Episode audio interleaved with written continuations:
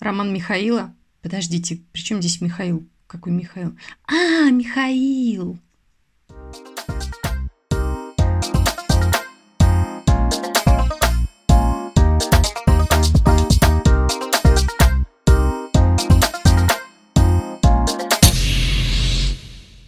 Доброго писательского вам, дорогие слушатели! В эфире наш подкаст БЧП.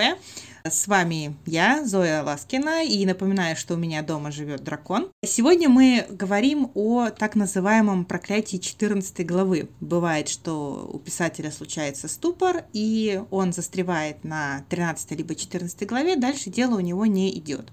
Кстати, а вы знаете, что Михаил Афанасьевич Булгаков – который писал свой роман «Мастер и Маргарита» в общей сложности 12 лет, делал 8 редакций этого романа. И что касается первой редакции, а этот роман был доведен до 15 главы и самолично уничтожен автором. Представляете, бывает и такое. А сейчас со мной вместе в нашем подкасте Екатерина Карташова, которая практикует чайную магию, и Анна Пушкина, которая без запинки выговаривает латышские и литовские фамилии. Катя, привет! Привет, всем привет! Аня, привет! Привет! А, и я передаю слово сейчас Кате, которая нам расскажет что-то интересное на тему этого проклятия. А, да, действительно. А, Все началось с того, что летом я писала свой роман «Мерзкие боги», и к 15 главе у меня произошел некоторый ступор – я бы не назвала это кризисом, скорее это было похоже на выгорание, когда я просто не ощущала в себе сил писать дальше. А, я поделилась даже этим с мужем, мне хотелось э, кому-то поплакаться в жилетку, и поскольку он у меня человек очень веселый, мы тут же придумали теорию о том, а, почему это произошло. Мы с ним оба любим историю человечества, историю древности, и э, у нас теория касалась э, цифр и нумерологии. Как известно, в древнем мире была принята 12-ричная система исчисления. Например, э, она возникла еще у древних шумеров. И мы вот считаем, например, по пальцам одной руки – загибая пальцы, а они считали по фалангам пальцев. Так вот, если известное а, дело, 4 пальца, 3 фаланги умножить, получается 12. Они большим пальцем прижимали фаланги и считали так вот до 12, очень удобно в хозяйстве. В конце концов, в одной руке что-то держишь, другой рукой считаешь, гораздо удобнее, чем на одной руке пальцы, там всего 5 их получается. Ага, значит, в нашем писательском ступоре виноваты древние шумеры. Ну, может быть, можно и так сказать. И 12 поэтому было вообще число такое особенное для людей. И, ну, как известно, 24 часа, да, делится пополам, получается 12, на циферблате у нас 12. Ну, можно приводить много примеров. Считается, что 12 – это такое очень хорошее число для человека. От дюжина, да. А, а как известно, от 13 уже это дюжина чертова, поэтому число нехорошее. И у нас возникла теория о том, что вот 12 глав – это хорошо, к 13 ты начинаешь выдыхаться, но ты ее дописываешь, а на, четвер... на 14 начинается тот самый ступор. И пошутили, что вообще надо было, наверное, после 12 остановиться, сделать передышку. Я решила, что это хорошая шутка, и отправила это, сделала историю в Инстаграме. Самое забавное началось э, именно после этой истории, потому что мне тут же стали прилетать сообщения от э, других авторов, что, оказывается, у них та же самая проблема. То есть они не задумывались, но мне приходили сообщения, слушай, да, я на 14 главе, и у меня вот я не могу написать ее, я уже там сижу над ней э, не первый день или иногда там не первую неделю, и я получила такой большой отклик, и одним из сообщений, одним из первых пришло сообщение Ани Пушкиной, которая мне написала, что тоже с этим столкнулась. И мы стали говорить о том, что, может быть, это просто не просто так, действительно такое прям проклятие 14 главы. Все так и было. На самом деле Катя поставила пост в Инстаграме со своей теорией 14 главы, и я как раз-то в этот момент дописала 14 главу, и она должна была плавно перетечь в 15 и у меня действительно случился затык писательский э, затык, как говорится, и я не могла понять, э, что происходит. Потому что это точно был не творческий кризис. Я знала, о чем сюжет, я понимала, куда мы движемся, почему происходят вот эти сцены, которые сейчас происходят. Но при этом почему-то мне не писалось. Я объясняю для себя, потом я долго думала, мы еще переписывали с Катей, я объясняю для себя о проклятии 14 главы в том, что к этому моменту, во-первых, действительно муза нам печально машет рукой, и вдохновение откатывает, энергия немножко заканчивается у автора. Это в первую очередь. А во вторую, наверное, к 14 главе, это плюс-минус у всех это середина книги, и, наверное, случается второй поворотный момент, то бишь точка невозврата в истории. И далеко не всегда этот поворотный момент происходит так, как задумывал его автор. То есть герои уже хотят идти по другому своему пути, и вот этот момент ты на развилке, ты хочешь как бы либо вести свой сюжет получается, что как бы искусственно а, туда, куда ты задумал, и либо даешь э, своим героям возможность э, самореализовываться и сюжет пускать немножко по-другому. То есть, а герои, ты хочешь сказать, не знают, куда им идти, и стоят э, и ждут, видимо, какого-то сигнала от автора. Или наоборот, или наоборот, они даже тянут автора туда, куда автор не хочет идти. Вот так вот я бы даже это э, могла объяснить. Я думаю, чтобы разобраться э, вот с этим моментом, вот с этим писательским затыком, важно понять мотивацию героев куда они идут, что ими в данный момент движет, э, какими они были в начале истории и какие они уже сейчас вот к этому моменту. Я думаю, что мне удалось побороть э, вот этот вот момент и двинуться дальше, потому что я разобралась в мотивации своих героев. Я поняла, чего они хотят, и начала писать не так, как мне хотелось, а так, как хотелось моим героям. Угу. А, то есть получается, что здесь у автора должно выработаться какое-то умение уже прислушиваться к своим героям, потому что все, что было написано до этого момента, уже предполагает определенную логику. А, я правильно понимаю? Да, да, думаю так. А еще такой момент, вот ты говорила про э, путь героев, что они сами куда-то уже собираются идти, а не связано ли вот этот вот ступор э, с неумением автора определить какую-то кульминацию или экспозицию своего произведения? Возможно, так, но насколько мне известно, я просто даже в этом абсолютно уверена, не все авторы пишут по точному плану. Многие действительно, да, многие придумывают кульминацию прямо в начале произведения, а многие до этой кульминации только доходят. Я вот на самом деле завидую тем авторам, которые, я знаю лично таких, которые пишут прямо по главный план своей книги, они знают точно, сколько у них глав, они знают, что у них случится в какой главе, хотя бы схематично. Вот, если просто садятся и записывают, разворачивают вот эту вот рыбу, да, наращивают на нее мясо, и получается уже текст. Я вот так не могу. Я думаю, что это очень хорошо объясняется мастерством автора, если он уже очень долго пишет, он уже как рыба в воде, в своих сюжетах, в своем, в своем жанре, то, наверное, тогда действительно можно писать и по главам, и точно следуя своему плану. Но я начинающий автор, поэтому для меня все это довольно новое. И вот этот вот затык на 14 главе, я действительно была поражена, когда я, у меня это случилось, и тут Катя об этом написала. Это было, ну, так, вовремя для меня.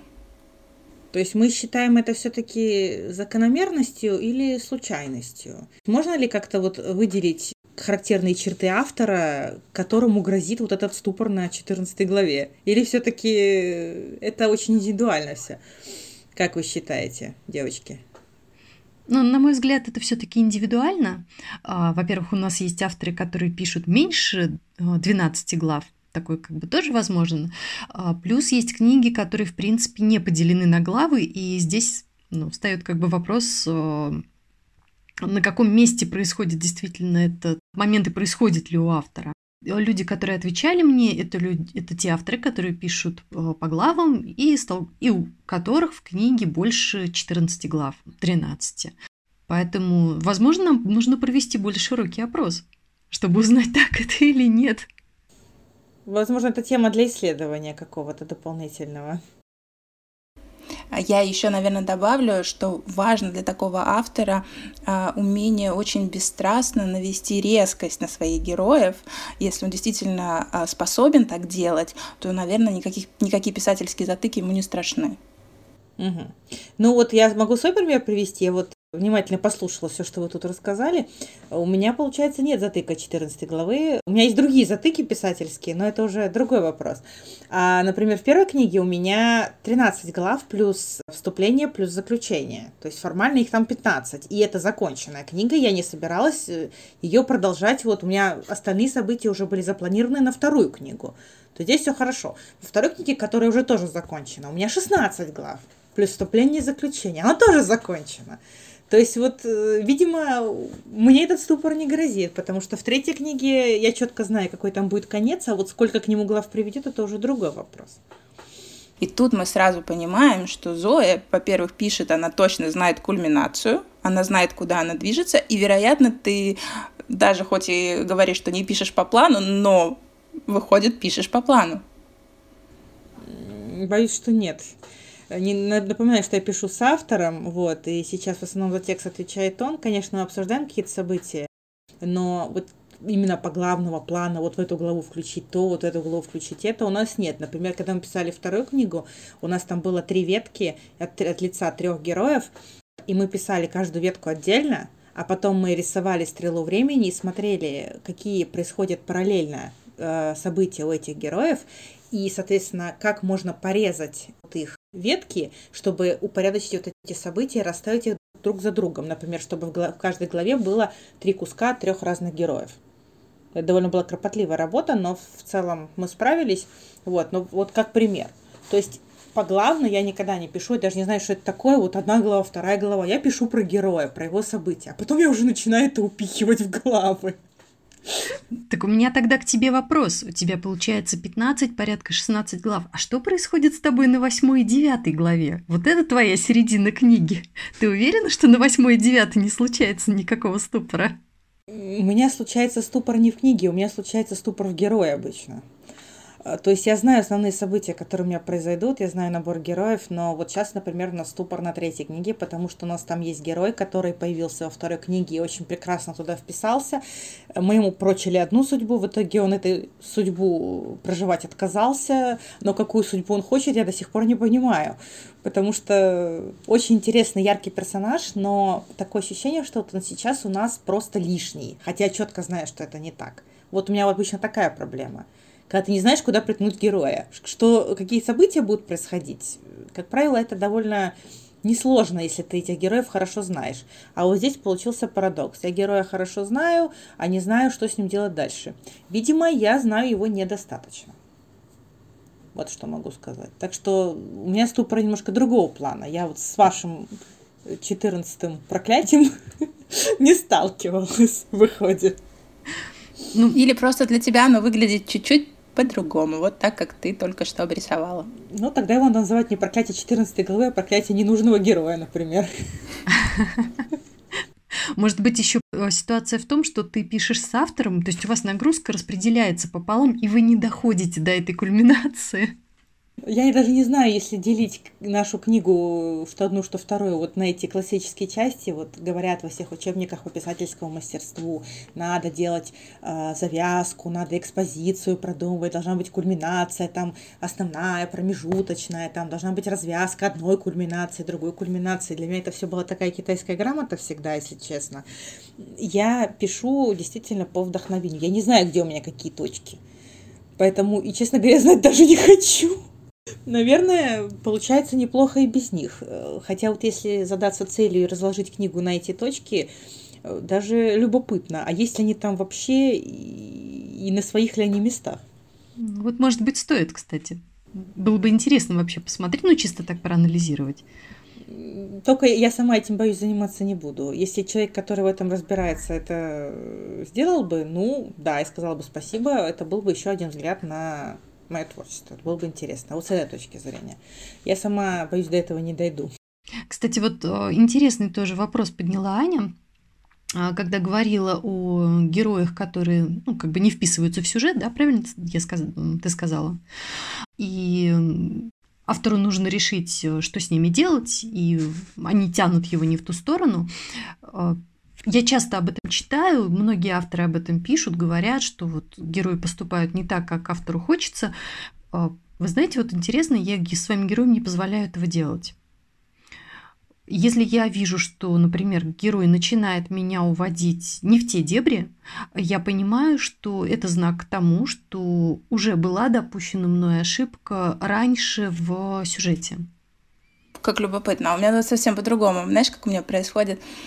Я пишу, пишу, пишу, вот, допустим, главу, как я ее задумала, я ее дописываю, она написана, даже, может быть, мной уже отредактирована, но я хожу, и я ей недовольна. Я даже не могу понять, что именно меня не устраивает. Вроде все, как я хотела, и даже написано прилично, но мне не нравится. И тогда я сажусь и начинаю э, задавать вопросы своему герою, ну вот э, тому персонажу, э, который главный, действующий в этой главе. И я понимаю очень часто, что а герой мне предлагает совсем другое развитие событий. И тогда я переписываю. И потом у меня появляется уже другое ощущение, что вот эта глава правильная. Поэтому я, наоборот, прислушиваюсь своим героям и позволяю им мне подсказывать. Просто если мне позволять, мне кажется, автор будет таким диктатором, который просто заставляет героев что-то делать, а они сопротивляются, и это очень хорошо видно, когда вот э, действие не, не соответствует ни типажу героя, ни мотивации, просто потому что так захотел автор. Это тоже очень тонкий момент, и я думаю, что в этом случае автор должен быть очень хорошим психологом, причем психологом именно по отношению к своим персонажам. Вот э, писатели Олди, которых я очень люблю, Катя знает прекрасно, о ком я говорю, да, они постоянно говорят о том, что писатель это режиссер, а книга это его сцена. Ну, они оба заняты в театре и были, и в данный момент даже вот писали пьесы, то есть они работу режиссера знают изнутри, и вообще работу театра, вот они прямо приводили пример, что э, писателю надо расставить своих героев, причем в каждой сцене расставлять их заново и смотреть, на кого упадет свет да, рампы, кого выдвинуть вперед, кого поставить назад, кого пока придержать вообще за кулисами и не показывать. То есть вот как ты срежиссируешь эту сцену, так она у тебя и будет. Срежиссируешь хорошо, будет сильная сцена, которая произведет впечатление. Плохо, ну, увы надо переделывать. Я так это почитала, думаю, боже мой, я какими-то приемами, наверное, даже и не пользуюсь никогда. У меня как-то все по наитию, поэтому для меня книги по писательскому мастерству это такая вот какая-то неизведанная область, и я не могу этими советами пользоваться. Я их просто не понимаю, наверное. То ли я не доросла, то ли у меня просто такой подход. Вот даже интересно. Ну вот, кстати, я, собственно, и пытаюсь сказать э, тоже, о чем говорят Олди, да, что э, я противопоставляю вот это вот режиссирование книги и ситуации тому, что она вот под вдохновением куда-то идет. Может быть, это моя такая особенность. Если я героя отпускаю, он может стать слишком эмоциональным, истеричным, не знаю, или уйти куда-то, ну, совсем не туда, совершая какие-то глупости. Я понимаю, что это не тот человек, который должен вести сюжет. Я возвращаюсь, смотрю, где он начал такие вещи совершать, и по какой причине. И я вижу, что они не соответствуют его характеру и характеру его поступков, его личности. И я стараюсь вот подвести ему, то есть я не заставляю его поступать как, каким-либо образом, а я стараюсь сформировать э, обстоятельства, почувствовать обстоятельства, которые бы позволили ему раскрыть эту вот свою личность, свои некоторые черты, которые я хочу показать. То есть я ему даю возможность проявиться, скажем так, если так можно сказать, о герое книги. Можно. Ну да, конечно, почему нет? То есть именно я вот о том, что я не отпускаю их совсем, вот что хотят, то и творят. А вот теперь, я помню, у меня был такой эксперимент, я после этого переписала больше половины книги, когда я позволила им просто быть. И, в общем, они там почти слили финал.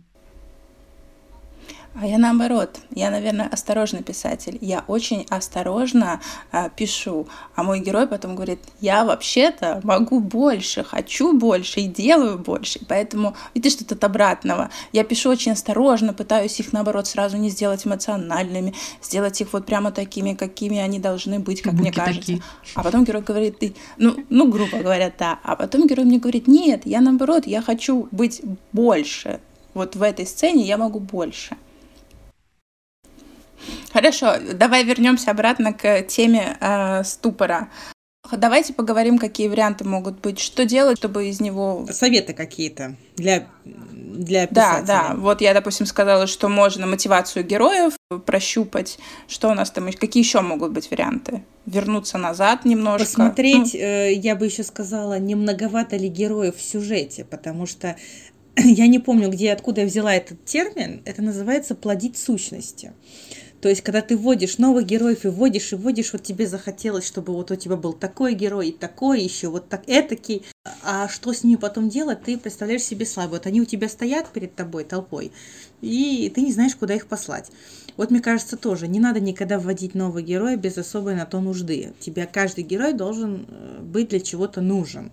Ну, например, героически умереть хотя бы. Это тоже важная роль в сюжете потому что, например, эта смерть может сподвигнуть остальных персонажей на какие-то действия. Ну, тут сразу Мартин вспомнился, да, всем?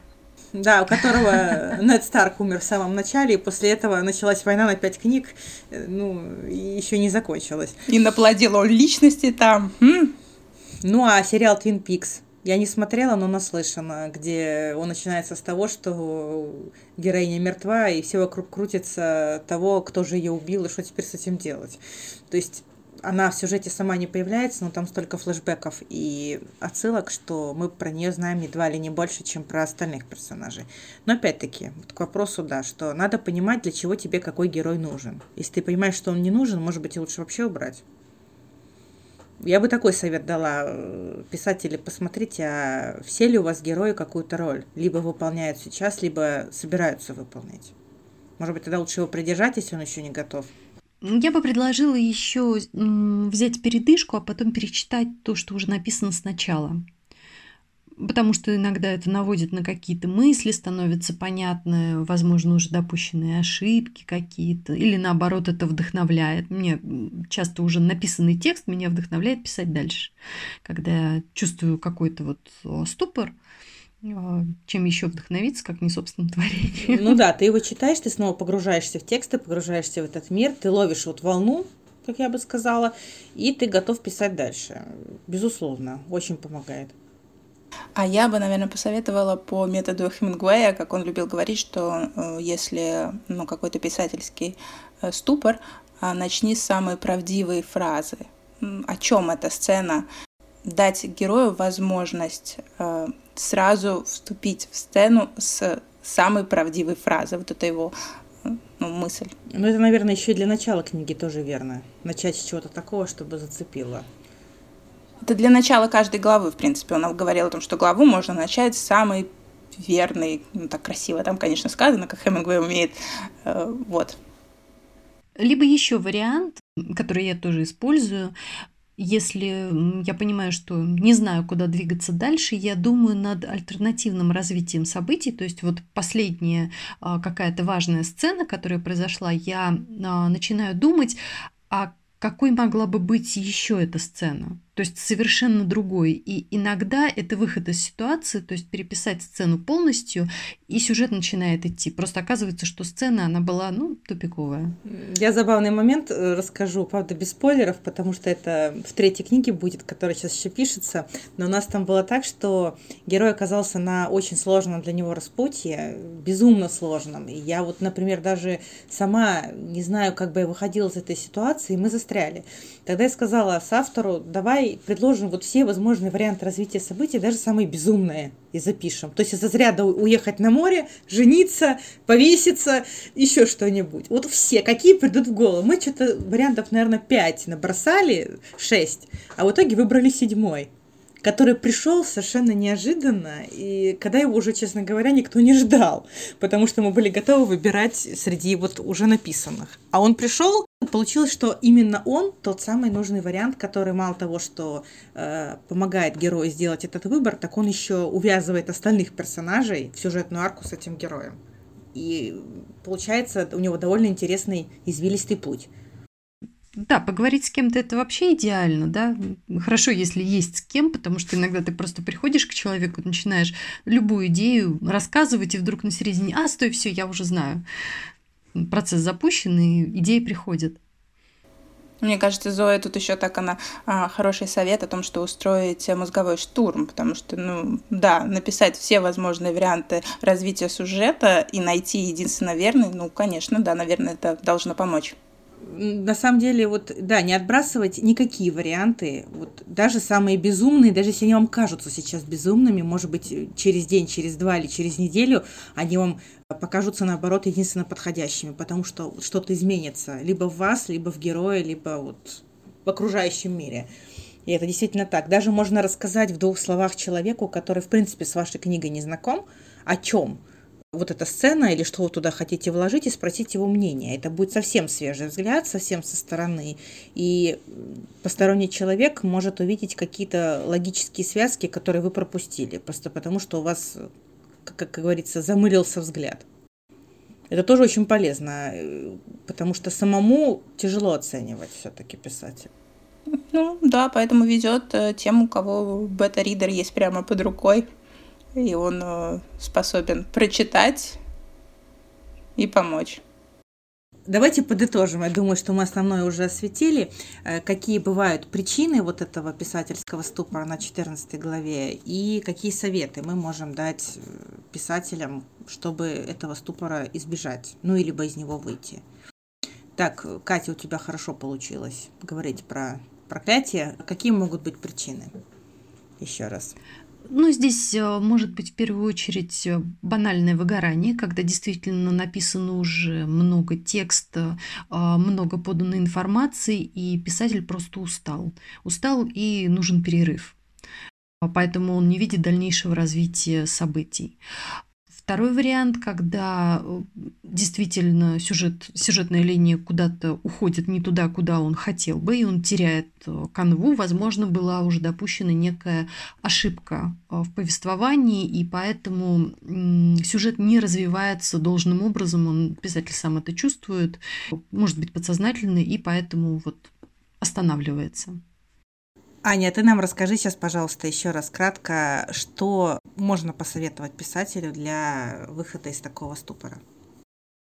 Ну вот мы обговорили, обозначили, во-первых, определить мотивацию своих героев в данной сцене, а во-вторых, перечитать, и, возможно, это приведет к какому-то вдохновению, а устроить брейнсторминг, написать все возможные варианты, какие попадаются, и выбрать единственно верный – еще вариант Зоя называла замечательный. А, посмотреть, не существует ли лишнего героя. Возможно, даже не только герой, это может быть лишняя локация.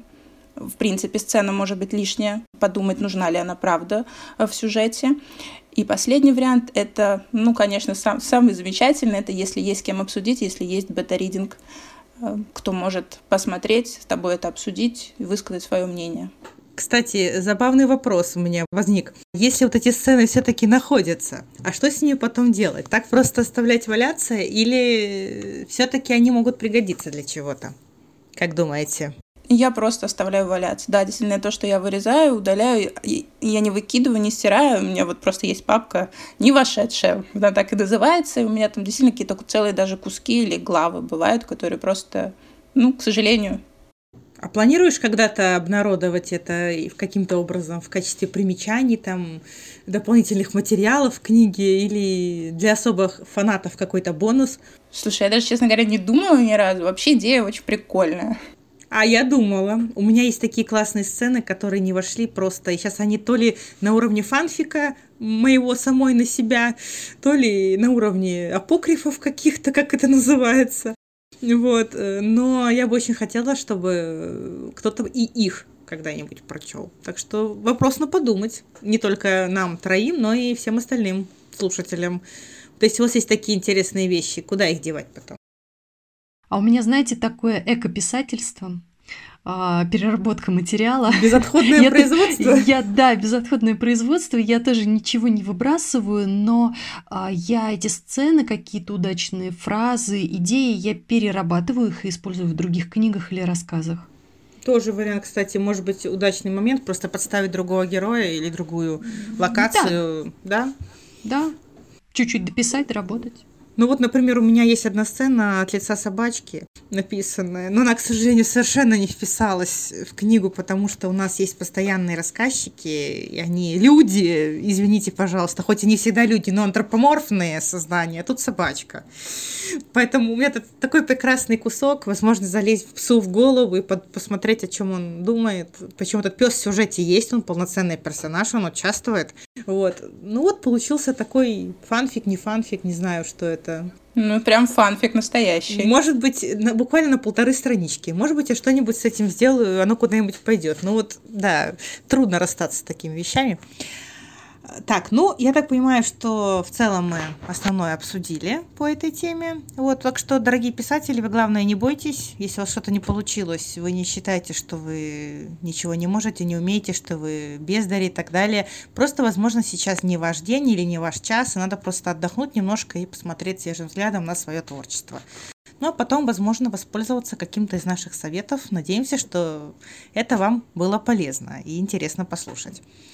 А в заключение нашего подкаста, я думаю, уже традиционный блиц-опрос, когда мы немножко говорим о личном, иногда смеемся, много смеемся.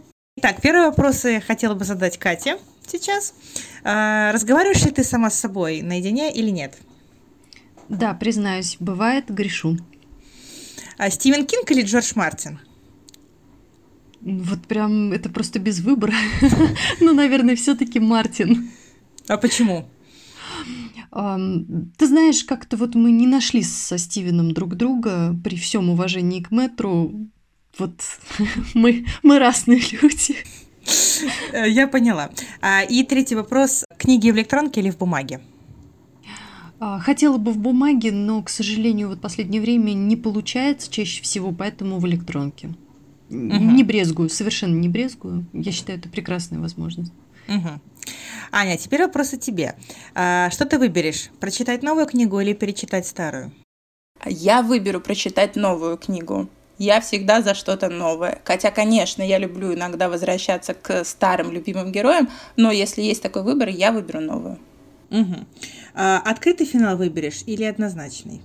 Я люблю однозначные финалы, и, наверное, единственный раз, когда я прямо вот так вот поразилась открытым финалом, это фильм «Инсепшн», mm-hmm. который я, я, mm-hmm. мне прям очень понравился, mm-hmm. и там этот открытый Прекрасно. финал просто бесподобный. Мне кажется, что просто открытый финал — это очень сложно, чтобы выдержать вот его в этом стиле, поэтому, конечно, лучше традиционно. Да, просто дело в том, что открытый финал некоторые авторы путают с обрыванием сцены на середине или близко к концу и так далее. Это далеко не так. Но, но я тоже выберу однозначно. Я все-таки да. люблю, чтобы все точки были расставлены. Ну и третий вопрос. Активный отдых или пассивный выберешь? Всегда по-разному. Зависит, конечно. Ну, давай, если есть такой выбор, хорошо. А, выберу активный. Например, в горы, на велосипеде, или поедешь в другой город, или куда-нибудь еще? Да, в другой город запросто, в горы запросто на велосипеде было бы здорово, но ну, как- как-то велосипеда в моей жизни нет уже давно. Ну, может быть, вернется. А, так, а теперь наши вопросы тебе. Задаю их я, Зоя. Приготовься. Первый вопрос музыкальный. Рок-концерт или филармония? Конечно, рок-концерт. Я классическую музыку не терплю как класс, хотя очень люблю оркестры и симфоническую обработку известных мелодий, но вот с классикой у меня не сложилось. А рок-концерты Обожаю, хожу на них регулярно. Надеюсь, что в следующем году опять они к нам вернутся. Да, мы все на это надеемся. И не только рок-концерты.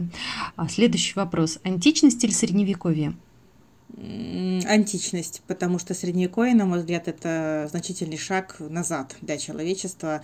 А в античности, хотя тоже было много всякого несовершенного, но в целом очень было совершено много открытий, прекрасная литература, мифология, и театр появился, поэтому Древняя Греция — это one love. Согласна с тобой. Ну и последний вопрос. Сжечь роман или переписать? Переписать. Я никогда ничего не выбрасываю, не удаляю, потому что ты никогда не знаешь, что где может пригодиться. Если тебе прямо противно заниматься своей книгой, ну просто отложи ее куда-нибудь подальше и какое-то время не вспоминай, потому что потом, если ты ее уничтожишь, то можешь очень сильно пожалеть, и это может очень большой травмой для тебя оказаться. Не по своему опыту, но по опыту, к сожалению, некоторых знакомых знаю, что это так. Не стоит. И тут мы здорово закольцевали сюжет, возвращаясь к Булгакову и тому, что он уничтожил первую редакцию «Мастера и Маргариты».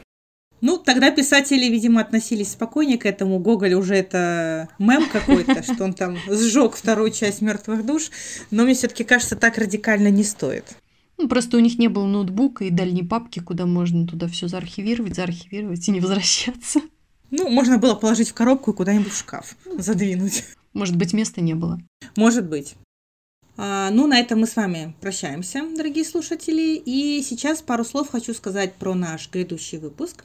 Он будет в несколько новом формате и для нас, и будем надеяться, для вас, но надеюсь, он понравится вам. Выпуск у нас будет про живой отрывок из книги Кати Карташовой, которая сегодня с нами как раз. А, книга называется «Агнирун», и буквально пару слов – Говорят, древние маги оставили после себя тайное знание о том, как избежать смерти. Говорят, они умели путешествовать в иные миры и преодолевать пространство за мгновение. Да много чего о них говорят. Чтобы узнать, правда это или вымысел, придется нарушить запрет Ордена и отправиться в мифический город Альмандин, где спрятан секрет Агнируна. Вот в следующий раз мы с вами в этот Альмандин попробуем добраться. Ну, или не попробуем, а хотя бы откроем туда дверь вместе с Катей и ее замечательной книгой. Хороших вам книг, дорогие слушатели, и до встречи с БЧП. Пока!